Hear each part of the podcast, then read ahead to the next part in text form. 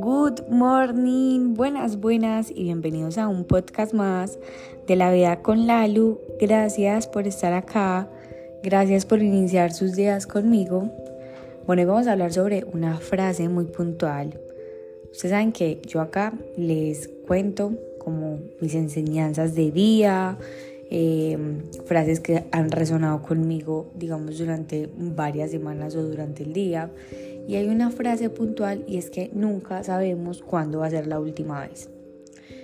Estaba hablando yo antier con una compañera mía del equipo que está pasando por una situación de salud que no le permite pues entrenar porque tiene una lesión. Entonces yo le decía a ella que ya, ella ya lleva cuatro semanas en esa recuperación y el tiempo pasa demasiado rápido. Pero que, que yo me sentía muy agradecida y muy afortunada porque no es que yo, yo sé que estoy muy joven, o sea, yo apenas tengo 26 años, pero no solamente como que le atribuyo eso a la juventud, sino también a la disposición.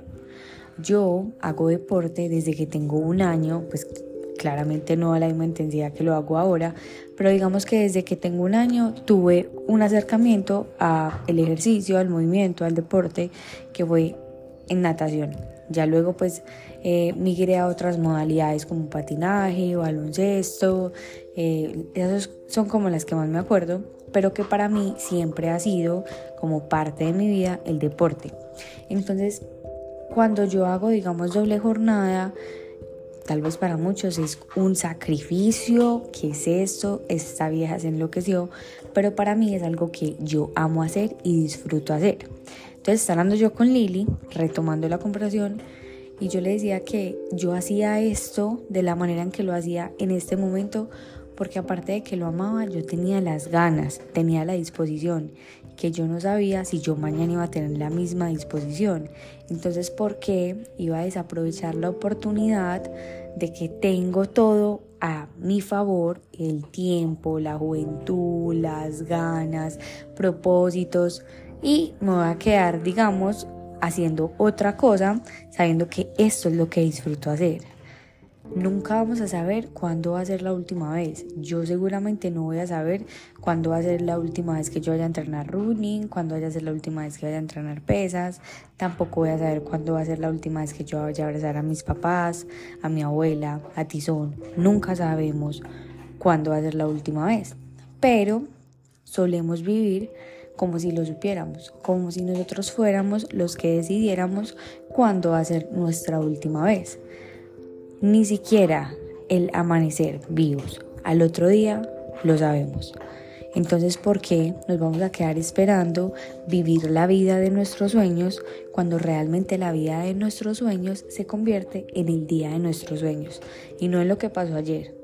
No en el remordimiento o en la felicidad de lo que pasó ayer. Listo, pasó súper chévere, no pasó. No nos vamos a quedar en el remordimiento porque el remordimiento y las culpas nos quitan lo único que nos pertenece, que es el presente.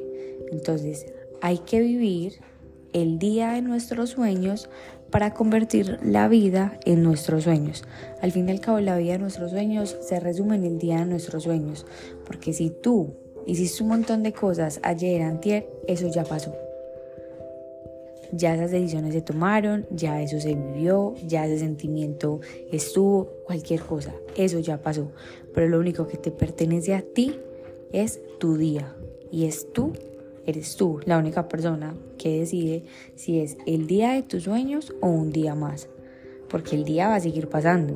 El día tiene las mismas 24 horas. Somos nosotros los que decidimos qué hacer con eso. Y recuerda que no sabemos cuándo va a ser la última vez, pero sí podemos vivir el día a día como si fuera la última vez. La pereza no es una excusa. La pereza simplemente nos lleva como a un estado de procrastinación porque el éxito también asusta.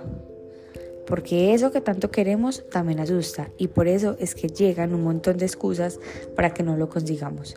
Pero nosotros, como somos conscientes ya de esto, nos vamos a dedicar a vivir el día de nuestros sueños como si fuera la última vez.